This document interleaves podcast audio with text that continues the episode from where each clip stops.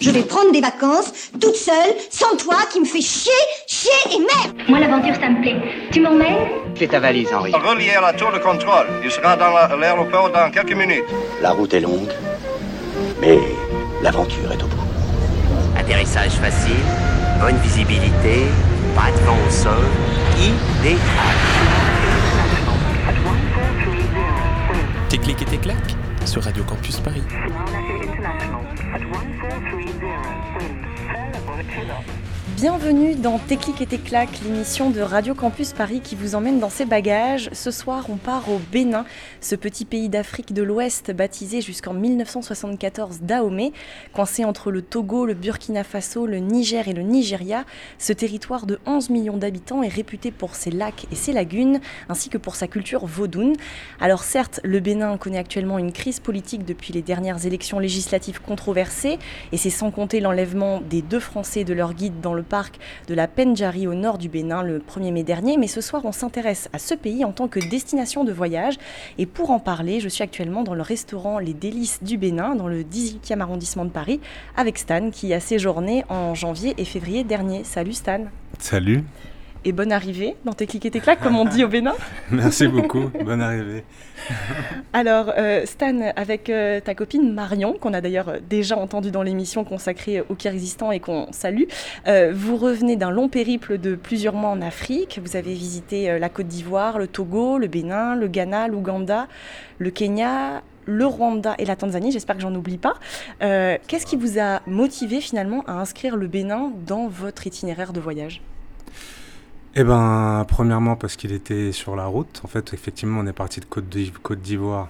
On est passé par le Ghana, le Togo et ensuite le Bénin.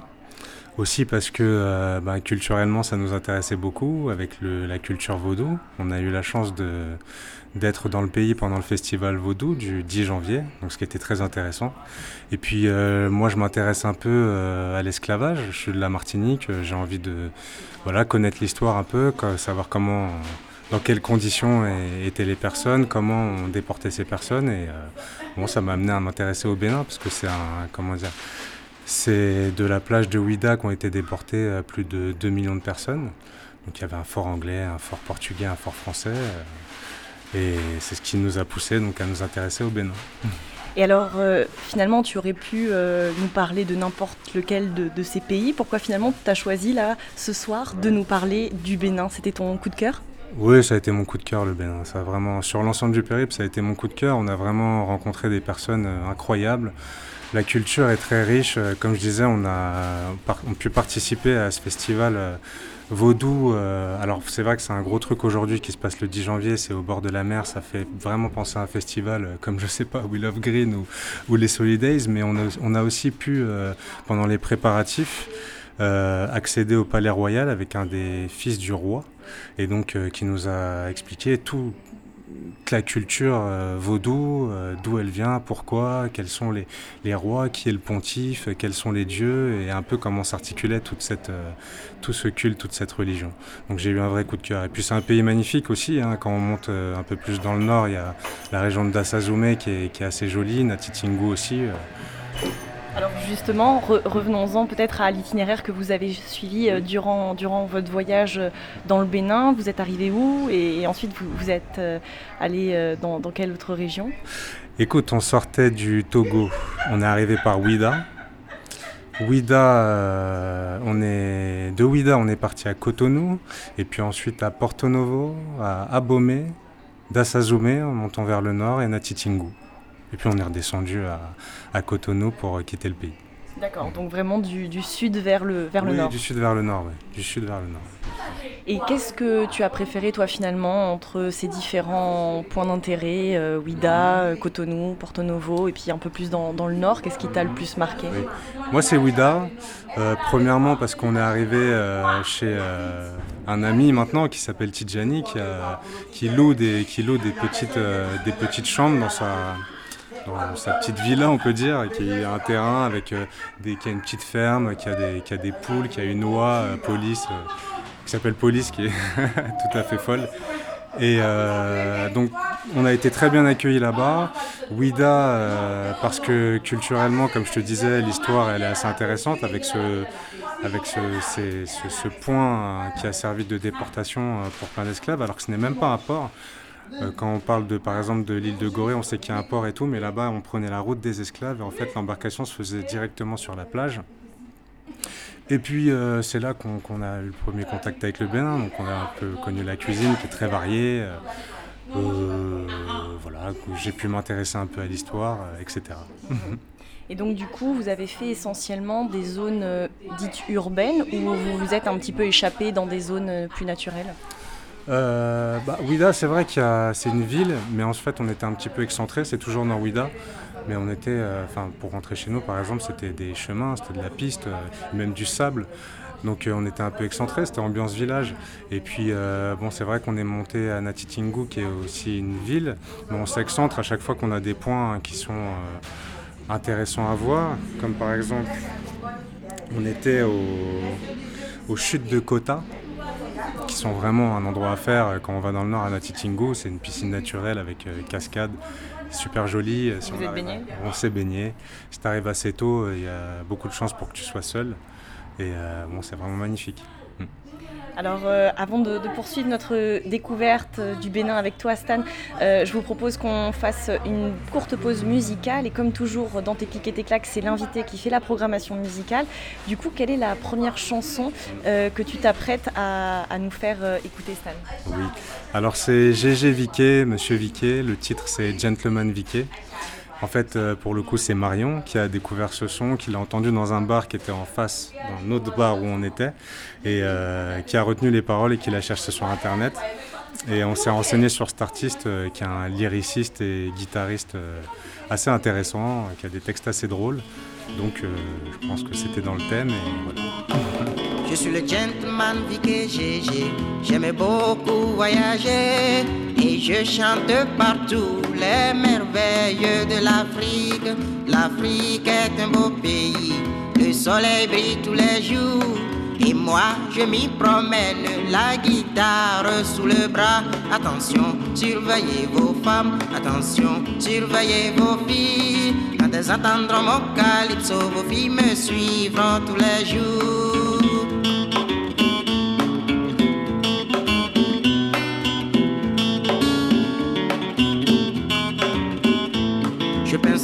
De ma guitare. Une dame vient m'embrasser, son mari, un ami, me regarde méchamment. Mais la dame est amoureuse de moi, elle n'a Dieu que pour moi. Elle dit à son mari, coquin, je ne veux plus de toi. Attention, surveillez vos femmes, attention, surveillez vos filles. À l'instant sur Radio Campus Paris, c'était GG Viquet avec le titre Gentleman Viquet. Vous écoutez toujours Tes clics et tes claques et ce soir on parle du Bénin avec Stan qui en revient. Euh, j'aimerais donc à présent qu'on parle de la cuisine béninoise. Euh, tu l'as évoqué euh, rapidement en, début d'émission. Qu'est-ce que vous avez mangé là-bas? Quels sont les, plats typiques? Alors il faut savoir c'est très varié, donc je ne vais pas tout présenter, mais on a pu manger euh, pas mal de, plats à base de pâtes. Il y a beaucoup de pâtes là-bas. Euh, il y a par exemple l'ablo, qui est une pâte de riz. Euh, qui s'accompagne généralement de, poissons type tilapia ou carpe avec une sauce, sauce tomate avec oignons, ail, piment, piment, c'est épicé, c'est bon. Il y a par exemple aussi la cassa, qui est une pâte de maïs, c'est la spécialité d'Adjara, on a beaucoup apprécié. C'est servi avec euh, du porc grillé, très épicé aussi, mais avec euh, un très bon goût. Et le gari, ça c'est mon vrai coup de cœur, c'est la semoule de manioc. On avait rencontré euh, un homme justement à Ouida qui s'était associé avec un bar. Il faisait la cuisine à côté, on pouvait lui prendre des plats. Et donc, euh, il préparait du gari avec des spaghettis, des haricots rouges, avec euh, sa petite sauce euh, secrète, enfin, dont il avait le secret, qui était très très bonne. On allait aller un midi sur deux chez lui pour, pour manger son plat, accompagné de gari. Et qu'est-ce que vous buviez? Parce que alors là, toi, tu as commandé ici au délice du Bénin la béninoise, donc c'est Ouais. une, une bière assez, assez impressionnante parce que c'est 55 centilitres, c'est Ouais, c'est 60. c'est 60, voilà. Et moi, j'ai commandé euh, Vita Malta, une sorte de, de coca euh, béninois. Euh, Est-ce que c'est des, des choses que vous consommiez Oui. sur place? Quelles étaient vos, vos- vos boissons fétiches? Oui. Alors Vitamalt, euh, moi pas trop, j'ai pas goûté, je t'avoue que je le découvre avec toi. Mais sinon la béninoise, bon c'est sponsor officiel. hein. Béninoise c'est une bière de maïs, bon qui est légère, qui est bonne, qui a du goût. euh, dès que tu t'arrêtes à un maquis ou à un bar, moi je prenais la béninoise. J'étais au Bénin pour le coup. Et puis il y a la boisson, euh, le sodabi. Le sodabi, euh, comment dire, c'est euh, l'alcool distillé du vin de palme. Voilà. Le vin de palme qui est très répandu. euh, bon, je ne vais pas te raconter comment, comment on, on récolte le vin de palme, c'est avec le palmier pour le coup. Mais ensuite, euh, ils distillent ce vin pour en faire euh, du sodabi. Et euh, après, le sodabi, tu l'accompagnes, tu peux le boire sec comme ça, ou avec des herbes. Des fois, ils mettent des fruits, euh, etc. Ils l'aromatisent. Ils l'aromatisent. Un petit peu remarangé, un petit peu. Et alors, euh, au Bénin, la langue officielle, c'est le, le français, euh, mais on parle aussi euh, d'autres langues, euh, le fon, le bariba, le, le dandi ou encore le, le yoruba. Euh, et c'est vrai qu'en Afrique de l'Ouest, de manière générale, les, les gens ont l'habitude de parler trois, voire six langues. Mais il y a quand même une vraie appropriation du, du français. Est-ce que tu as des exemples d'expressions un peu typiquement béninoises? Oui, ben, bonne arrivée, comme tu m'as souhaité en arrivant. On peut te dire aussi quand tu t'installes, bonne assise. Voilà, il y a tellement de choses. C'est vrai qu'il y a une vraie réappropriation, c'est super riche. Une fois dans la rue, euh, je vois deux amis qui se rencontrent. euh, apparemment, l'un n'avait pas rappelé l'autre après un coup de fil et, son ami lui dit euh, Mais tu m'as négligé. dans le sens, tu m'as oublié, tu tu me rappelles plus.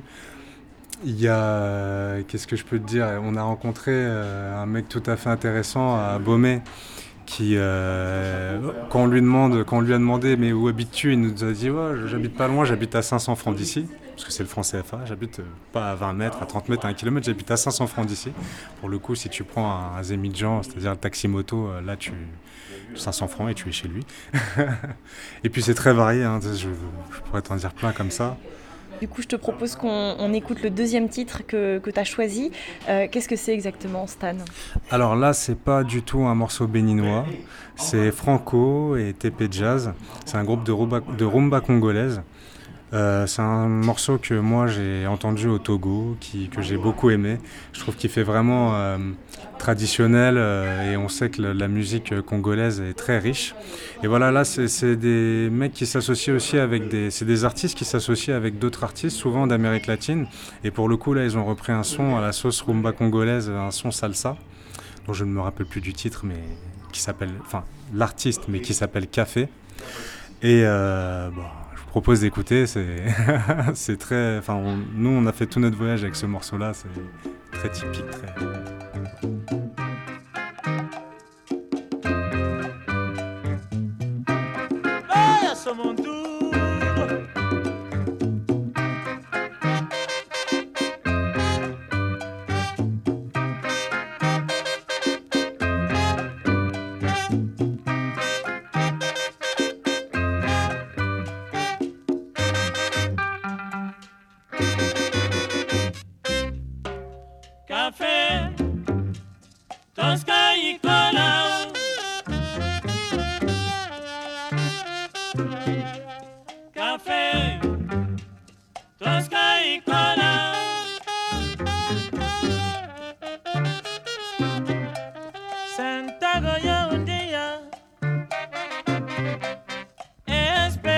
me café.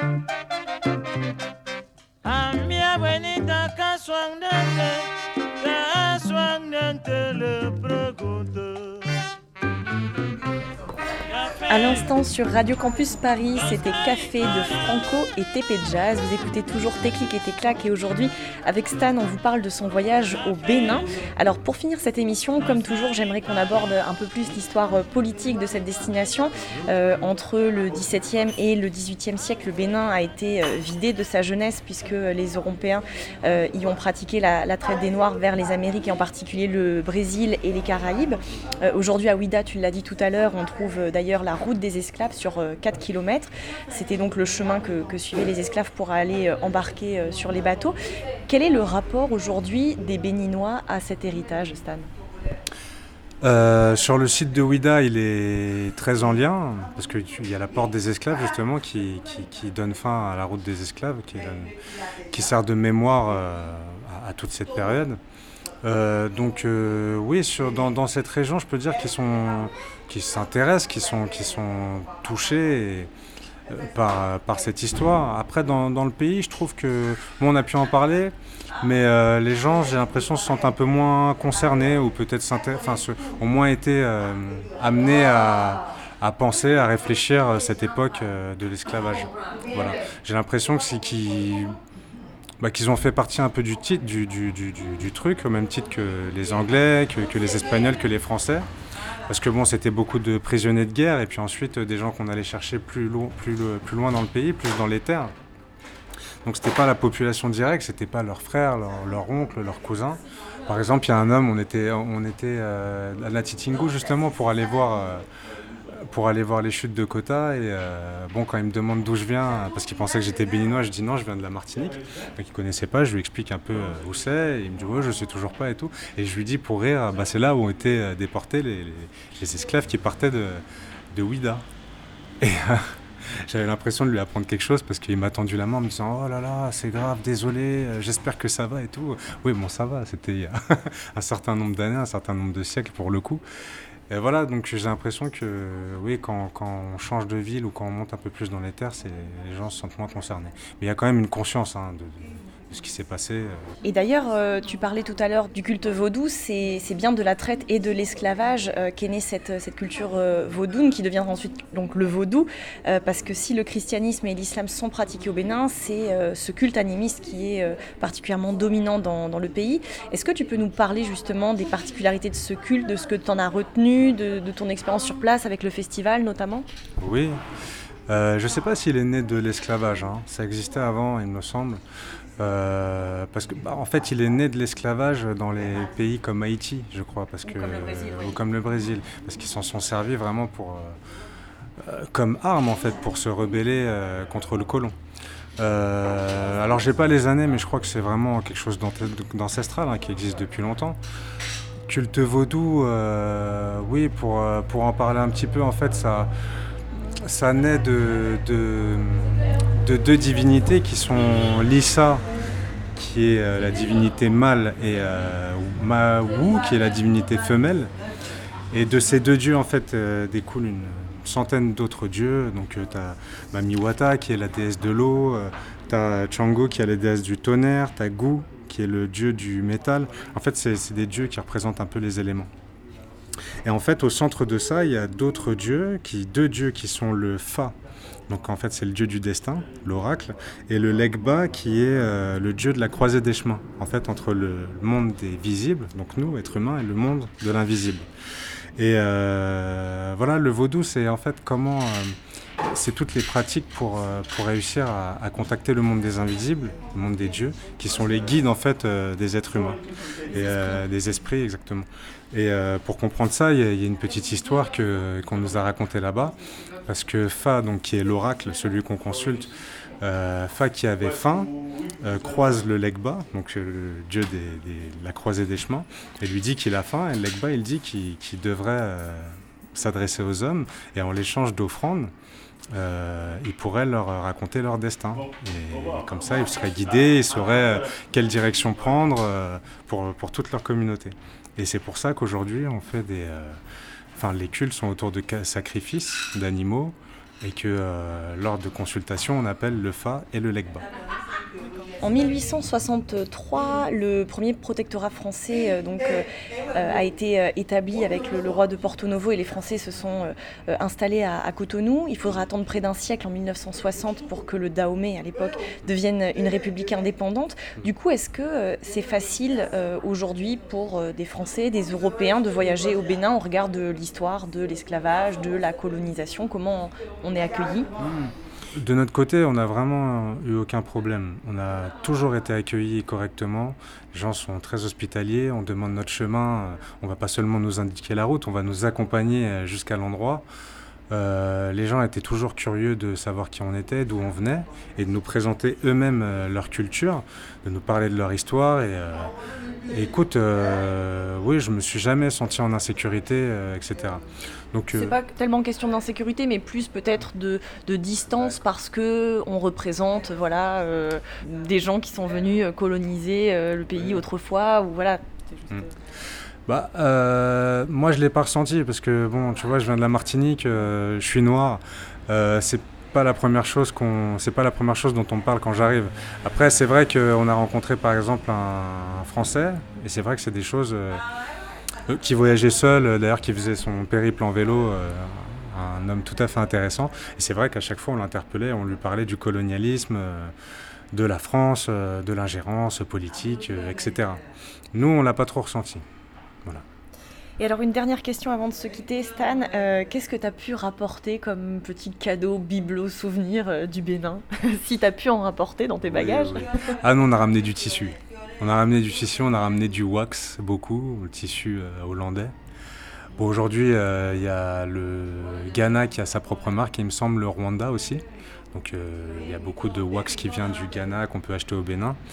Donc c'est des tissus qui ont tous une signification. Je ne les ai pas tous appris, mais il y a- un tissu noir, blanc et jaune qui veut dire quand les femmes le portent, ça veut dire que leur mari est capable. Le tissu veut dire mon mari est capable. Euh, Il y a un autre tissu euh, qui veut dire euh, si tu sors, je sors. bon, pour régler euh, les conflits. hein. Et euh, bon, tous les tissus ont une signification. Euh, Nous, on a ramené pas mal de tissus. Et il y a aussi des tissus euh, euh, qui sont faits à. Comment dire qui, sont un peu. Euh, des tissus qui sont cousus, qui sont rapiécés. C'est. euh, voilà, qui représentent tous les symboles, euh, alors des dieux, par exemple vaudou, alors des rois du royaume d'Abomey, etc. On a ramené des tissus comme ça pour décorer chez nous et pour offrir aussi des amis aux parents. Super, ben merci beaucoup Stan, c'est la fin de, cette émission. Merci encore euh, d'avoir partagé tous tes souvenirs euh, de voyage au Bénin au micro de Radio Campus Paris. Euh, de notre côté, on se retrouve le lundi 24 juin prochain à 18h pour une dernière émission surprise. Et d'ici là, restez à l'écoute de Radio Campus Paris. Bonne semaine